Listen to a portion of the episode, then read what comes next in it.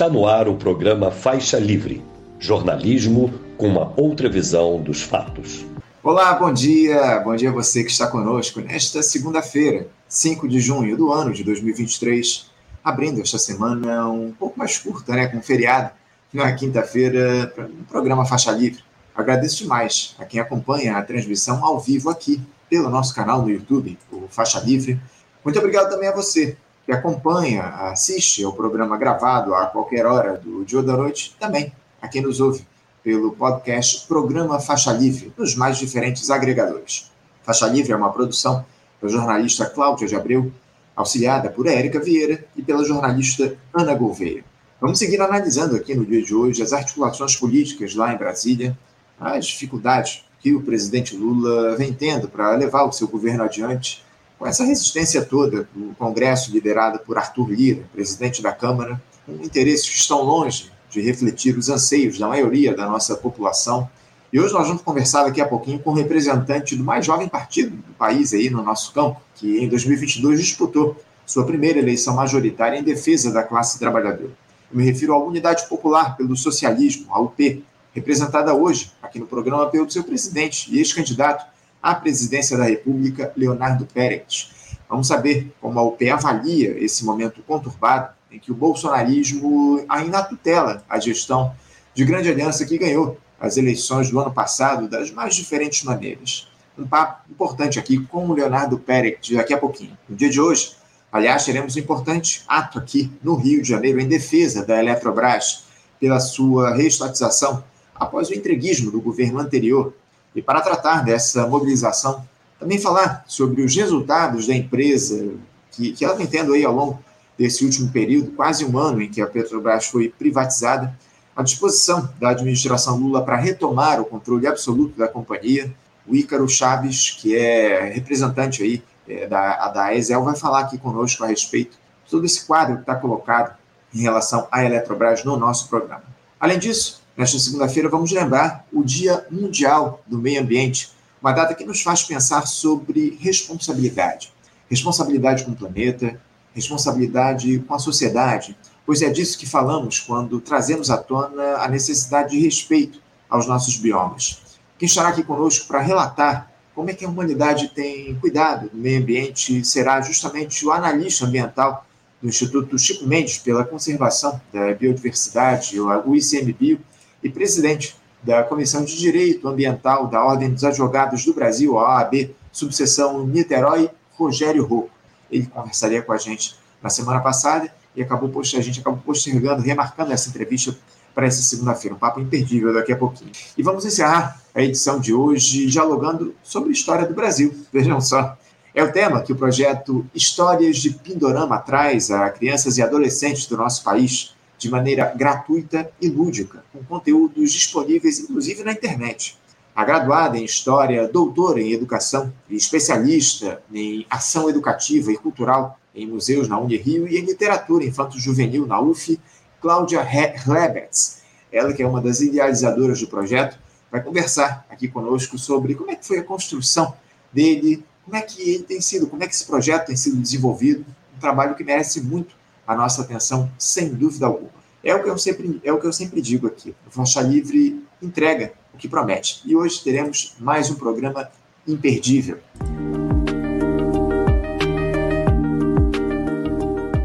Eu saúdo o nosso primeiro entrevistado, já nos aguardando do outro lado da tela. Eu me refiro ao presidente da UP e ex-candidato à presidência da República pela Unidade Popular, Leonardo Pérez. Leonardo Pérez, bom dia. Estou sem o seu áudio, Leonardo. Bom dia, Anderson. Tudo bem? Tudo, tudo bem, Leonardo. Eu só estou com o teu áudio um pouquinho baixo, eu imagino que seja o, o teu fone. Eu vou te pedir se você puder tirar o fone, eu acho que vai melhorar um pouquinho o nosso áudio. Veja se. Vamos ver, vamos ver. Não, estou sem teu áudio. Eu estou sem ele. Você me ouve? Eu estou ouvindo, beleza. Você ah, tá ouvindo? é. Tá, tá, eu estou te ouvindo, está um pouquinho baixo, mas eu acho que dá para os nossos espectadores acompanharem. Eu te agradeço muito, Leonardo, a tua participação conosco mais uma vez aqui no Faixa Livre. A gente vai dialogar aí sobre temas fundamentais nesse início de governo, porque o Brasil, aí, com pouco mais de cinco meses dessa nova gestão, Leonardo, segue apresentando aí alguns dos mesmos vícios que teve nas últimas décadas, essa é que é a verdade. Aposta em programas de transferência de renda absolutamente limitados, Uma democracia onde a participação popular só acontece durante as eleições, o que nos deixa em situações como a que temos atualmente, um executivo cada vez mais nas mãos de um Congresso alheio aos dramas do povo pobre e comprometido com os diferentes grupos de interesse do andar de cima que circulam pelos corredores da Câmara e do Senado. A administração federal, Leonardo, eleita em outubro passado, tem feito jus àquelas pessoas que subiram a rampa do Palácio do Planalto com o presidente Lula no 1 de janeiro? Olha, essa pergunta é muito boa e eu quero começar colocando que nós tivemos uma vitória eleitoral muito importante, né? inclusive que nós participamos, uma vitória eleitoral sobre o fascismo, que a gente, como você me apresentou, a gente, nós da Unidade Popular expressamos essa luta contra o fascismo ponto de vista eleitoral, lançando nossa candidatura própria, porque ela é, foi a forma da gente apresentar um programa que efetivamente pode vencer o fascismo, não só do ponto de vista institucional, mas com a ação concreta de milhões de pessoas mobilizadas para isso. E depois, no segundo turno, apoiamos o, o presidente Lula e essa vitória importante que nós tivemos. Agora, é importante lembrar que, primeiro, que o Brasil não voltou a ser feliz de novo, né? só porque ganhou a eleição. E nós vimos, dia 8 de janeiro, uma tentativa de golpe, um golpe extremamente violento, é, articulado pelo alto comando das Forças Armadas, né? Pelos setores aí que estão desse tal de centrão, né? por, e, inclusive, esse centrão é uma representação no Congresso Nacional é, do agronegócio, dos banqueiros, dos grandes empresários no Brasil ligados ao que tem de mais conservador, de projetos de retirada brutal de direitos do povo da classe trabalhadora. Infelizmente, o governo, em vez de apostar na mobilização popular, no fortalecimento do movimento popular, está apostando em fazer alianças com setores, justamente esses setores, inclusive o que é esse, esse centrão, né? Então, volto a dizer, o que é o Centrão é uma representação dessas classes dominantes, e ao governo estabelecer alianças com eles, tendo ilusão que vai governar centralmente, tendo uma suposta maioria no Congresso Nacional, vai levando a que a gente sofra e centralmente o governo sofra derrotas e derrotas que vão impor problemas e atrasos para o povo brasileiro. Então, na verdade, está se escolhendo novamente essa linha da conciliação né, de interesses que são inconciliáveis. É importante ressaltar isso, né? São interesses inconciliáveis, porque não dá para poder você pegar efetivamente os direitos dos trabalhadores e trabalhadoras e tentar e, e do povo, dos povos que vivem nesse país, e você tentar conciliar isso com os interesses dos banqueiros, do agronegócio, enfim, porque o deles é aumentar a exploração, é manter o lucro deles, né? é ampliar o lucro deles. E o nosso é ter direito, é ter acesso à saúde, à educação, a emprego justo, um salário digno. Né? É, então, esse embate está acontecendo, independente da vontade do governo, do discurso. Que... E aí é um negócio impressionante que há derrotas impressionantes que estão acontecendo, é, que o governo está sofrendo, e ele comemora. Né? Veja o negócio do arcabouço fiscal, que eu acho que nós vamos falar um pouco disso aqui também. Né? Então, nossa avaliação é que está pecando, está falhando nas questões centrais. Até porque uma das prioridades, na nossa opinião, que o governo devia estar fazendo é ir para cima dos golpistas. Né? É trabalhar, porque é o seguinte: uma tentativa de golpe de Estado igual a essa do dia 8 Olha, o Gonçalves Dias, que era o, o, responsável pelo GSI, acho que todo mundo viu as cenas, ele dando aguinha para os golpistas dentro do Palácio do Planalto. Olha, nós sabemos que um general não age sozinho. Não dá para dizer que ele não estava em conexão, até porque ele não foi punido depois pelos seus, né? Então estava em plena conexão com Heleno, com Braga Neto, né? Com o alto comando das Forças Armadas. Esse alto comando permanece intacto. Eu quero só uma pequena comparação aqui importante, que não são realidades iguais, mas semelhantes. O governo do Petro, lá na Colômbia, entra, assume, uma das primeiras medidas foi afastar mais de 50 generais. Por que fez isso? Porque esses generais estão ligados a um esquema dos planos Colômbia, ligados ao, ao inclusive às Forças Armadas e, e o Departamento de Estado norte-americano, que é golpista por essência, e o governo não conseguiria governar. Então afastou, colocou na reserva de primeira para começar a governar. E nós temos que lembrar que esse autocomando é uma das coisas que nós temos de mais atrasado no Brasil. Né? Então tinha que começar por aí, investigando e punindo esses, porque tentativa de golpe é crime em qualquer lugar do, do mundo. E nós não podemos admitir o que esses caras estão fazendo, porque eles estão tentando implementar um golpe militar no Brasil. Essa é a questão. E nós precisamos desenvolver políticas para é, ir para cima e não permitir que isso aconteça mais no nosso país.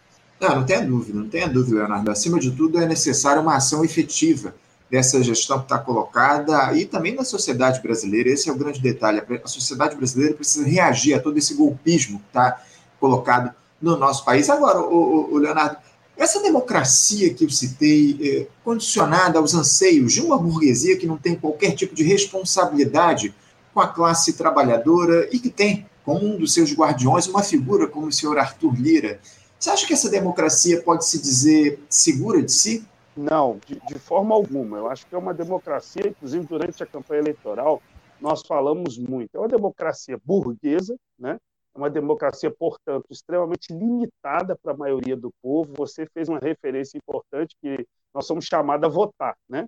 de dois em dois anos. E o central é decidido por meia dúzia de tecnocratas ligados à grande burguesia brasileira, ao agronegócio, aos bancos, aos grandes empresários das mais variadas áreas de indústria, comércio, etc.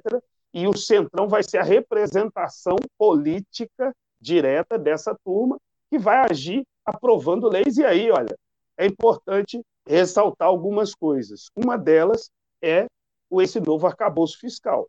A gente vê que essa democracia, como que ela ela, ela vai agir, né? Votamos, o resto, a decisão central, principalmente sobre orçamento, isso aí nós não discutimos com o povo. Isso aí nós vamos fazer e acabou.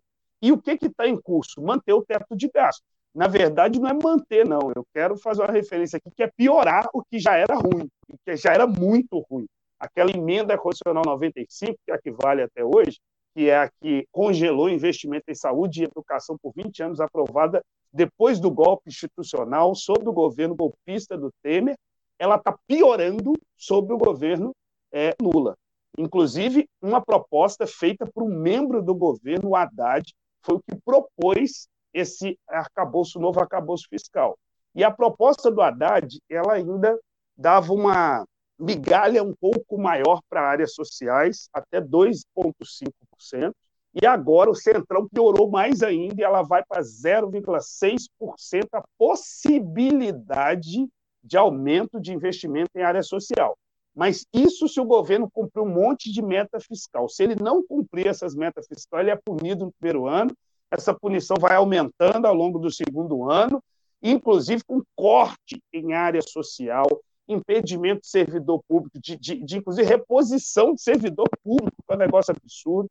Esse teto, esse novo arcabouço fiscal, ele incluiu o piso da enfermagem, que é um negócio absurdo, incluiu o Fundeb, que é um negócio que o, o teto, diga esse teto aí absurdo, esse, esse, esse teto do fim do mundo, que foi aprovado lá no Temer, não incluía o Fundeb, e esse novo arcabouço inclui o Fundeb. Então, vejam que, que investimento em educação básica nós vamos ter no Brasil, ele estando condicionado a isso, e o principal do arcabouço fiscal, ele mantém o pagamento de juro e amortização da dívida pública, ele é para isso. Só no ano passado foi 46% do orçamento, é, isso é em torno de 1,87 trilhões de reais. Então, desse jeito, não vai, inclusive, continua aquele discurso dos governos uníssono, desde uma prefeitura municipal, que vai ter uma manifestação de servidor para cobrar aumento de salário, qual que é o discurso que o prefeito faz? Não tem dinheiro.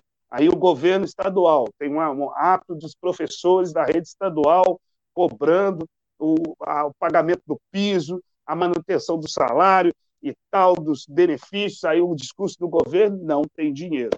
Aí vai o governo federal, movimento popular. Né? Tive agora conversando com vários movimentos de moradia que tiveram reunião junto à Casa Civil. Qual que é o discurso? A verba da Minha Casa Minha Vida ele volta, mas extremamente limitado, porque não tem dinheiro. Então vira um mantra.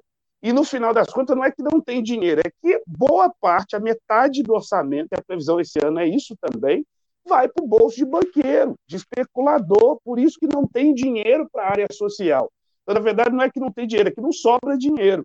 Eu vinha, isso aí foi uma das outras coisas que nós falamos muito no processo eleitoral, então, isso é grave.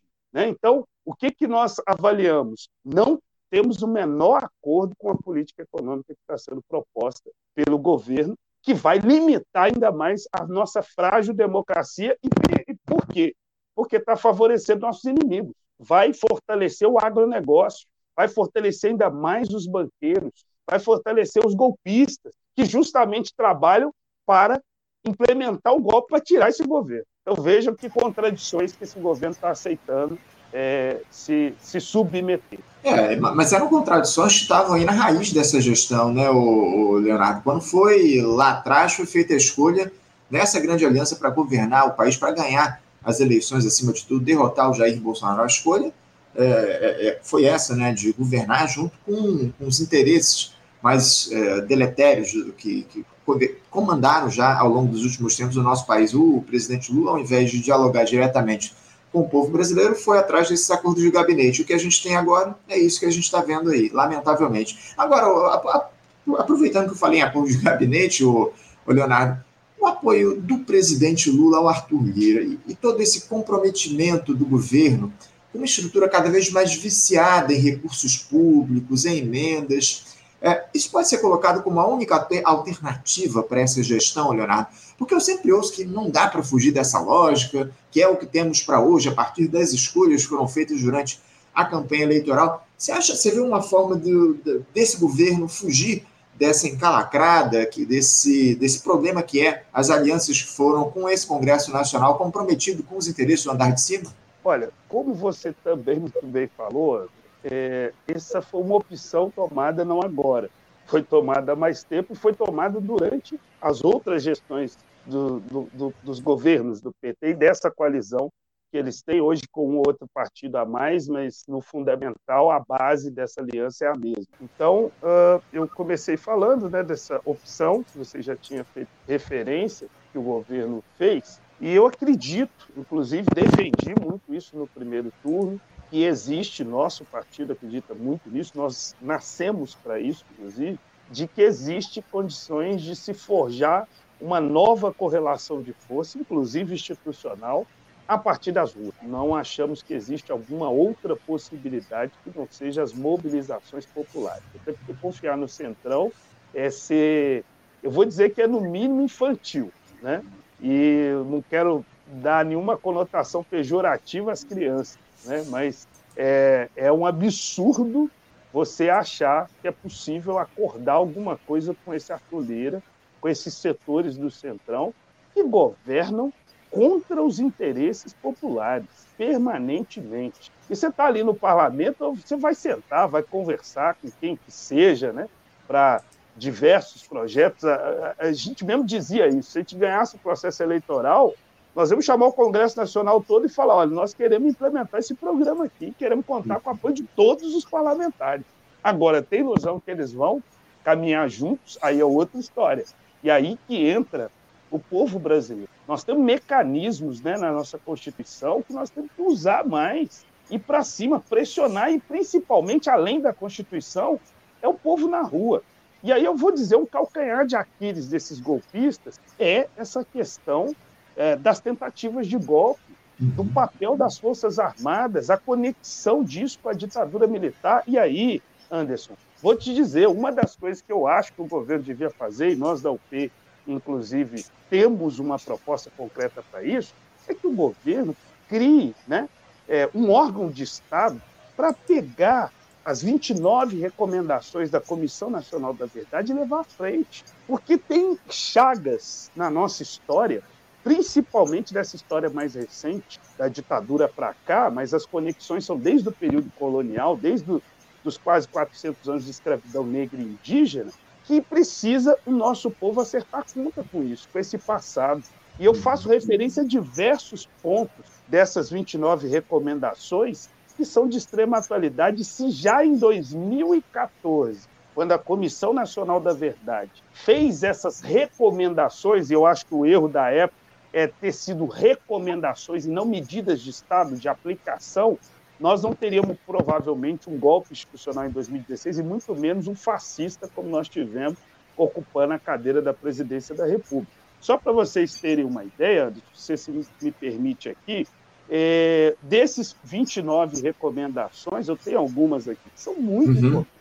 Reconhecimento de culpa das Forças Armadas pelo que fizeram de 64 a 1985, continuidade das investigações, inclusive da procura de pessoas desaparecidas, de mortos, só para você ter uma ideia, para quem está me assistindo aqui, para ter uma ideia da dimensão do que foi a ditadura, foram mais de 10 mil pessoas mortas com dados oficiais. Mas a Comissão Nacional da Verdade diz: nós não tivemos condição de fazer a investigação em toda a sua efetividade, tanto que ela propõe a continuidade. E eu vou dar um exemplo. Vou pegar os mortos do Araguaia, por exemplo, da guerrilha do Araguaia. Foram dezenas de companheiras e companheiros honrados, grandes lutadores do nosso povo, que foram trucidados lá no Araguaia, no período da ditadura, pelas Forças Armadas tem indícios, vários desses, a imensa maioria, não, não se tem notícia nem de. As famílias não tiveram direito a enterrar seus restos mortais, uhum. seus familiares. Tem indícios que parte das ossadas do Araguaia hoje estão sob poder da Polícia Civil. Aí tem as ossadas que estão com a Polícia Civil de Brasília, tem indícios que essas ossadas são do Araguaia. O que, que elas estão fazendo com a Polícia Civil de Brasília? Isso é um absurdo. Isso, isso é um negócio assim é, é, sem noção uma coisa dessa, sabe? Uhum. Esse, esses tem, nós temos órgãos no Brasil, vou dar exemplo de um, a Unifesp, a Universidade Federal de São Paulo. Ela tem um órgão, CAP, CAP que é um órgão de estudo forense, que consegue uhum. fazer identificação, é um dos, inclusive, das tecnologias mais avançadas do mundo para fazer identificação de restos mortais. Eles têm plena condição de receber essas ossadas e fazer um estudo que precisa ser feito para identificar essas pessoas. Nós vivemos um estado de exceção que trucidou, matou, torturou, ocultou cadáveres, estuprou, e ninguém foi punido por isso, sabe? Então, nós, assim, um governo que se preze, que se diga do campo progressista, precisa entrar nessa contradição. A Argentina, essa punição aconteceu em 1985, recomendo. Quem não assistiu o filme, Argentina 1985, assistam para ver. Claro que não foi só aquele promotor lá, a ideia da cabeça dele, dos promotores, dos estudantes que fez. Claro, teve uma pressão popular gigantesca nas ruas da esquerda, centralmente, para fazer aquele processo, mas aquilo é maravilhoso. Você vê aqueles generais todos no banco dos réus e a Argentina inteira, o país inteiro assistindo, os torturados, as torturadas indo dar seus depoimentos, né? e o país inteiro sendo revelado para o país inteiro os vários crimes que a ditadura argentina cometeu. Aqui no Brasil aconteceu coisa semelhante, talvez em vários aspectos pior até do que lá, e isso não veio à tona efetivamente para toda a população. Isso é gravíssimo. E se tem uma coisa que esse governo precisava entrar fundo, é nisso: desnudar, revelar os vários crimes que esses, quando um Jair Bolsonaro da vida fica defendendo um brilhante Ustra, ele está defendendo um torturador, um assassino, um cara que fez o nosso país retroceder, sabe? Ele está defendendo, quando ele defende o golpe de 64, ele está defendendo um dos processos de maior atraso para a história do nosso povo, do nosso país, que submeteu o nosso país, nosso país, parte do buraco que nós entramos, a responsabilidade está na mão desses generais, de ontem e de hoje, e de todos que colaboraram com esse regime. Portanto, isso é uma questão muito séria, inclusive para falar de democracia. Porque se deixar essa turma do jeito que está, e tem que começar pelo cara principal desse último período, que tem reconhecimento público, que é o Jair Bolsonaro. Esse aí tem que ser punido, e ele e os cúmplices dele têm que ser punidos, têm que pagar pelos crimes que, que cometeram e são vários. apologia à ditadura é um deles, mas eles também aplicaram genocídio, principalmente em relação à Covid-19. onde todos os estudos mostram que um terço, um terço dessas pessoas poderiam ter morrido, mas dois terços dos que morreram não era necessário e foram pela negligência e pelo trabalho que esse governo fez de sabotagem à vacinação, o genocídio sobre os povos Yanomamis, né? Toda a violência que foi praticada nesse país, de armamento indiscriminado, individual, de pessoas que isso não combate segurança em lugar nenhum no mundo, não combate violência em lugar nenhum do mundo, sabe? Vários crimes que esse governo cometeu de corrupção que estão sendo revelados agora como as joias das Arábias, sabe? Então não pode passar impune um, um, um processo desse. E se passa, nós continuamos sendo um país da impunidade dos de cima.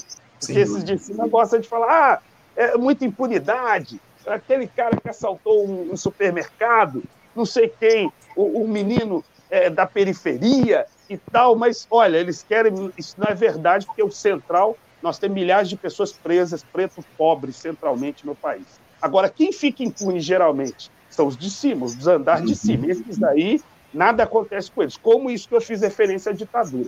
Qual general desse que foi punido? Qual grande empresário que financiou o processo da ditadura teve sua punição caçado, inclusive esses bens que eles adquiriram durante esses crimes que fossem é, confiscados e, e destinados para as áreas sociais, sabe? Então, nós estamos num país que precisa acertar conta efetiva com o seu é, paciente. Essa é a grande questão, né, Leonardo? Não há qualquer tipo de interesse do, do, país, do Brasil, se reconciliar com a sua história, com o seu passado, como você muito bem coloca. É o que a gente tem observado ao longo desses últimos tempos. Você falou a respeito de mecanismos democráticos que o governo poderia usar. Eu, eu cito aqui é, pelo menos dois. Por exemplo, o presidente Lula, se fizesse um governo efetivamente popular, poderia realizar referendos para discutir as questões principais que estão colocadas no nosso país, as questões de fundos relativas, relativas às reformas, enfim, temas de interesse de toda a população e outra. O presidente da República ele poderia utilizar a prerrogativa que ele tem, enquanto presidente, de ir a redes, é, a, colocar redes de rádio e TV semanalmente para conversar diretamente com a população brasileira e toda semana lá na TV dialogar com o povo brasileiro a, a respeito da administração, das questões que se colocam aí para serem discutidas com o povo brasileiro, mas infelizmente a gente não vê, a gente não observa isso sendo colocado por nenhum dos governos do Partido dos Trabalhadores ao longo desses últimos anos e ao que tudo indica nada deve ser feito nesse sentido ao longo dos próximos tempos. Agora, Leonardo, como é que a unidade popular ela tem trabalhado no dia a dia na formação política de base? Porque a gente tem tratado muito disso aqui no programa desse tema, dessa necessidade de se fazer o diálogo com a militância, de se ocupar os espaços públicos, algo que a esquerda acabou ignorando ao longo desses últimos anos. Como é que a UP tem tentado fazer essa construção, Leonardo? Olha, a gente tem priorizado, é, e quando eu falo esse negócio de retomada de mobilização, das lutas, nós estamos falando de agir no meio de milhões de pessoas. Isso que nós precisamos, né, de uma retomada de um processo de consciência popular, social muito grande. Para isso, nós precisamos estabelecer um negócio permanente que a esquerda não pode abandonar jamais, que é o trabalho de base. É aquele trabalho que você desenvolve lá na favela, lá no bairro pobre, lá na porta da empresa, na porta da universidade, da escola, né? Nas praças, nos trens, na, nos pontos de ônibus, né? E isso tem que ser acompanhado de um trabalho também de formação popular. Você fez uma referência importante, que seria uma prerrogativa do presidente da República ir às redes TV, usar de rádio e falar para a população justamente o contrário do que a grande imprensa está fazendo. Você vê que assim nós temos uma contaminação da opinião pública permanente por parte da grande imprensa que está ligada, assim como o Centrão é a representação política dos grandes empresários muito ricos no país, do menos de 1% da população, a grande imprensa é a representação é, é, oral, é, visual desses setores. Né? É a representação direta, é, é, é a passagem das ideias permanentes, né? das ideias dessas classes dominantes. Então, e não há nenhuma iniciativa de frear isso. Isso aí seria uma das primeiras iniciativas. E tem outras que os partidos de esquerda precisam fazer, que é desenvolver o trabalho onde está o povo. Né? É fazer reuniões, fazer assembleias, fazer passagens, é aquele, diálogo de casa em casa, bater no portão, trabalho de formigueiro, olá, bom dia, boa tarde, boa noite, como está? Tudo bem? Meu nome é Leonardo, eu sou da Unidade Popular, você conhece? É o mais novo partido político do Brasil. Enfim, estabelecer uma relação, um diálogo. E eu mesmo, como presidente nacional do partido, faço isso todos os sábados. Nós temos um instrumento, por exemplo, para você ter uma ideia aqui, quero mostrar para todos que estão aqui nos assistindo. Isso aqui é um jornal de imprensa popular uhum. que nós temos, chamado Jornal A Verdade. Ele, atinho, esse jornal ele é quinzenal. Aqui, ó, inclusive a chamada central é uma entrevista com duas companheiras do movimento popular. Povo quer teto para morar e não teto de gasto. É a manchete central do jornal. Esse jornal passou a ser quinzenal, ele existe há 23 anos, e nesse último período, desde o ano passado, ele completou um ano em maio, que ele é quinzenal. Nós estamos aumentando a tiragem dele, então estados como São Paulo, por exemplo, estão vendendo em torno de 10 mil jornais por quinzena, é um jornal vendido, e Sim. nós estamos em vários estados, e isso é feito pela nossa militância, que aos sábados ocupa as ruas. E ela vai fazer a propaganda dessas ideias. Além de ler o jornal coletivamente nos núcleos da UP, vai fazer esse trabalho. E, por fim, Anderson, outra coisa muito importante para a formação, que vai além dos estudos, além do, do, do trabalho daquela formação mais é, permanente, mais lenta, são as lutas sociais. Essas são as que formam mais rápido as pessoas. E elas são a partir da mobilização dos problemas que o povo vive. Então, por exemplo, a comunidade que eu moro aqui, recentemente nós mobilizamos o povo e ocupamos a prefeitura da cidade aqui de Belo Horizonte, eu sou aqui de Belo Horizonte, uhum. para exigir que seja feita a urbanização das comunidades. São ocupações urbanas que já vêm de um processo de urbanização muito lento, por causa da falta de prioridade dos governos em relação ao povo pobre trabalhador. E aí, nesse processo de luta, nós conseguimos o calçamento das ruas, uma vez que a gente já conseguiu também com luta água, luz, esgoto, enfim, tudo na mobilização. E essas mobilizações vão mostrando para o povo que vale muito mais que um vereador, que um deputado, que um senador, e olha que eles são todos muito importantes quando estão no campo da esquerda e comprometidos com as lutas, mas mais do que eles, vale um movimento social articulado, organizado numa periferia, um sindicato combativo que faz greve, né? uma articulação de uma ocupação bem feita, de uma retomada indígena bem articulada. Isso vale muito mais do que parlamentar. E parlamentar tem que estar a serviço disso aqui que eu estou falando, dessas lutas. Se não tiver, não serve para nada. Eu vou dizer assim, não serve para nada. Serve para ficar fazendo discursinho em parlamento que não resolve nada. Né? Agora, tem que estar conectado com as lutas populares e colocar as lutas populares no centro. Aí sim o mandato vai valer a pena.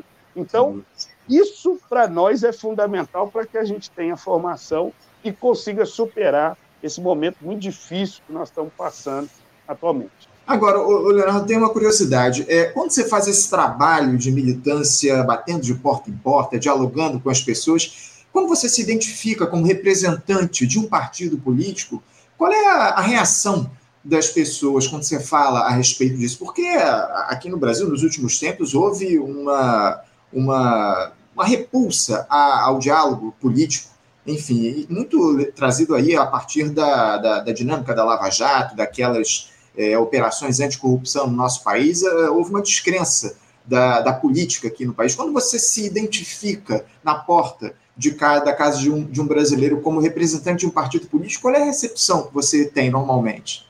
Olha, no meu caso é um negócio até mais engraçado, me permite assim, porque eu vou bater numa porta e eh, boa parte das vezes eu me apresento como presidente nacional um partido. Aí a pessoa olha para mim assim e fala: presidente do partido nacional? É você, enfim, sabe? Às vezes ela nem fala, mas ela olha assim, eh, poxa, esse cara aí não tem cara de presidente nacional de partido, esse cara aqui da favela aqui passando na minha casa, né? Enfim, quando eu falo, inclusive, que fui candidato a presidente, alguns me conhecem, né? eu vou passar também, às vezes olha assim e assusta, fala, como é que você. Mas, rapaz, é, a gente está aqui, porque a gente entende que tem que ser assim. Há hoje um distanciamento, a política ela vai reproduzindo também as ideias dessas classes dominantes. Então tem um estilo, o estilo de boa parte dos parlamentares, tem gente que se diz do campo da esquerda, ficou um negócio muito empresarial, sabe? Aquela coisa distante, popstar, aquele negócio assim que não pode estar no meio do povo, sabe? Não mistura. Outro tipo de vida, sabe? Parece que adota outra, outra leitura de mundo e não pode ser assim, sabe? A gente vem, inclusive, dialogando isso dentro do nosso partido, que eventualmente teremos parlamentares também da UP, e nós temos que ter a característica de continuar sendo o que nós somos, povo brasileiro, classe trabalhadora, sabe? Então, isso é fundamental. E aí não tem segredo. E às vezes a gente é, pode ter repúdio também, pode, acontece. Né? Extremamente contaminado. Volto a dizer, os meios de comunicação não cumprem um papel para as pessoas acharem que um partido popular vai ser muito importante para mudar a vida delas. Né? Então, quem tem que fazer esse trabalho somos nós. E o que vai nos diferenciar centralmente é a prática, sabe? É o trabalho cotidiano, é inclusive passar na casa das pessoas, que é outro espanto, que geralmente eles veem nossa militância passando na casa, o pessoal fala assim, ah, mas esse ano aqui não é ano de eleição, não. A eleição é só ano que vem. Eu sim, beleza, não está... É, não passamos só quando tem eleição, sabe? Nós devemos estar no dia a dia, até porque eu estou te chamando aqui nem é para votar, não, estou te chamando aqui é para lutar. Uhum. Nós temos que lutar. E votar é consequência. Agora nós precisamos lutar. Já parou para pensar como é que nós vamos mudar esse Brasil com esse, com esse centrão, com esses governadores, igual no estado aqui tem um governador fascista, que é esse Romeu Zema, né? No caso de São Paulo, como é que nós vamos mudar tendo o governador que, que assumiu, né? Diretamente, inclusive, um, um extremamente conservador, reacionário, então, enfim, é o que nós temos que fazer, é ganhar o povo, chamar o povo para lutar para mudar esse país e ter coragem, né? ter determinação e coragem, que isso aí é fundamental. Sem dúvida, sem dúvida, determinação e coragem eu acho que é algo que a gente precisa sempre ter para fazer a disputa política aqui no nosso país. Para a gente encerrar aqui o nosso papo, o, o Leonardo, nesse trabalho que vocês da UP têm realizado, do partido, vocês têm recebido apoio dos movimentos sociais, dos sindicatos, nesse trabalho de construção política? Como é que se dá esse, esse diálogo da, do partido com os movimentos sociais, com os sindicatos? Você vê interesse desse pessoal fazer o diálogo com o povo brasileiro? Olha, é, não dá para generalizar, né? mas o que um dos trabalhos que a UP faz é atuar dentro dos movimentos sociais, pelo movimento sindical, os movimentos estudantis, de mulheres, enfim, atuar no movimento negro, é, a nossa militância ir para esses lugares, né? É, atuar nesses lugares e convocar as pessoas que estão né, nas bases desses, dessas entidades, desses movimentos, a se juntar a esse programa de transformações que nós temos. Então, na verdade, é um processo de disputa permanente de opiniões. Nós estamos vivendo esse momento. Muita gente achou que bastava eleger o Lula que estava tudo resolvido. Já está começando a ver que não. E está começando a ver, inclusive, muita gente que é necessário. A gente, evidentemente, o que, que a gente entende assim na leitura geral? É, em resumo do que eu falei, nós estamos juntos com esse governo em todas as iniciativas antifascistas que possam ter e pressionamos o governo para desenvolver e fazer essas ações antifascistas de forma efetiva. Mas não temos acordo com essa política econômica, criticamos esse arcabouço fiscal, não temos acordo com o marco temporal, né, que acaba que o governo, com suas alianças, acaba favorecendo isso, não, não energicamente se coloca contra. Né? O Lula, por exemplo, num processo desse, tinha que ir para as aldeias indígenas, né? convocar os indígenas para não convocar o povo brasileiro para não aceitar um, um, marco temporal que na verdade é um brutal ataque aos direitos indígenas e ao, ao meio ambiente. Né? Uhum. Então, em resumo, nós entendemos assim. E o central, nós precisamos nos preparar para o próximo período. E se a gente quer ter avanços sociais, e aí eu quero dar um exemplo muito importante, André, porque o discurso geralmente é que não tem correlação de força. Quem está nos assistindo para entender bem isso, correlação de força é um negócio muito importante para quem luta. O que, que é isso? É olhar a força do inimigo e olhar a sua. Permanentemente nós temos que fazer. Nós temos que entender que nós estamos numa guerra. As uhum. classes dominantes querem nos detonar, quer aumentar a exploração sobre nós e nós queremos mudar isso. Tem dois grandes exércitos, no final das contas, em embate. Nós precisamos olhar a força desse inimigo e a nossa força permanentemente. Mas perceber constatar que o inimigo tem mais força que nós, e ele tem hoje, essas classes dominantes têm mais força que nós hoje, constatar isso não significa enfiar debaixo da cama com medo. E significa que eu entendi que eles têm mais força e significa que eu vou trabalhar cotidianamente, pensando e agindo, para ver como é que eu vou ter mais força que eles. E como que a esquerda passa a ter mais força? Elegendo parlamentar, elegeu vários. Ela passou a ter mais força por causa disso? Não necessariamente. Como a esquerda acumula força? Com as lutas sociais. Por que eu estou falando tanto de luta social? Porque ela é uma forma de acúmulo de força concreto das forças populares, dos, da esquerda, dos movimentos. Eles ganham força lutando, colocando o povo em movimento. Aquele negócio da consciência que eu falei, uhum. né? Às vezes você pode fazer um ano de curso, às vezes um ato, uma greve, a consciência da pessoa vai avançar muito mais, não subestimando o estudo. Né? Ele tem que acontecer também. Mas lembremos disso, as lutas são a forma de despertar. E o exemplo cabal que nós tivemos nesse último período foram os, as enfermeiras e enfermeiros. Não havia correlação de força, se você for olhar, para aprovar o piso da enfermagem no Brasil. Eu tenho a alegria de dizer que uma das companheiras que foi, ponta de lança desse processo, a companheira Ludmila Outes, ela é presidenta do sindicato, até eu recomendo em algum momento vocês convidarem ela, ela é presidenta do Sindicato das Enfermeiras e Enfermeiros de Pernambuco, que é um estado que é um estado central do ponto de vista econômico, né, no nosso país, e lá elas tomaram a decisão: nós vamos conquistar esse piso de um jeito ou de outro, e começaram a fazer grandiosas mobilizações em Pernambuco. E começar a fazer incursões a Brasília. Uhum. E isso foi chamando outros setores, foi vários sindicatos pelo país foram entendendo que aquele ali era o caminho e a coisa foi crescendo, crescendo e ganhando a opinião pública, porque isso é uma questão fundamental. O piso da enfermagem foi aprovado com esse Congresso Nacional reacionário que está aí. Como? Com a força da classe trabalhadora, e foi uma categoria só. Imagina juntar com o conjunto das categorias nesse país lutando por direitos, se a gente não muda, se a gente não é muito mais forte que esse centrão, é sim, é sim. Mas nós precisamos trabalhar essa mobilização e o movimento sindical é muito importante. Não subestime, você trabalhador e trabalhadora que está assistindo, não subestime. Fizeram muito ataque. Se o sindicato está ruim, muda, monta uma chapa e ganha o sindicato sabe? E coloca o sindicato a serviço da luta, porque sindicato é instrumento de luta, é instrumento, é igual um carro. Você pode usar para matar a gente, passar em cima do passeio, matar a gente, e pode se usar para salvar a vida, para deslocar a gente uhum. daqui. Isso é sindicato.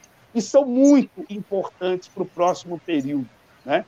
E aí, desse jeito, com partidos populares, com as lutas sociais, nós podemos mudar esse país e apontando para a nova sociedade, que é o socialismo, por isso está no nosso nome, Unidade Popular pelo Socialismo, entendemos que temos que acumular e ter muitas mudanças por direitos nesse sistema, mas também entender que nós precisamos superá-lo, né? porque o capitalismo só reserva para o povo no fundamental, mesmo quando a gente consegue governos populares e avançar muito, eles ainda, enquanto tiver esses grandes empresários com poder, eles vão sempre estar trabalhando para tirar direitos nossos. Então, nós temos que fazer com que as classes que produzem a riqueza não só produzam, sejam donas dela. Então, é nesse sentido que nós entendemos o socialismo e queria agradecer bastante aqui você, Anderson, a Faixa Livre, que não é a primeira vez que eu já estou vindo aqui, pelo espaço, por esse diálogo muito legal que nós tivemos aqui.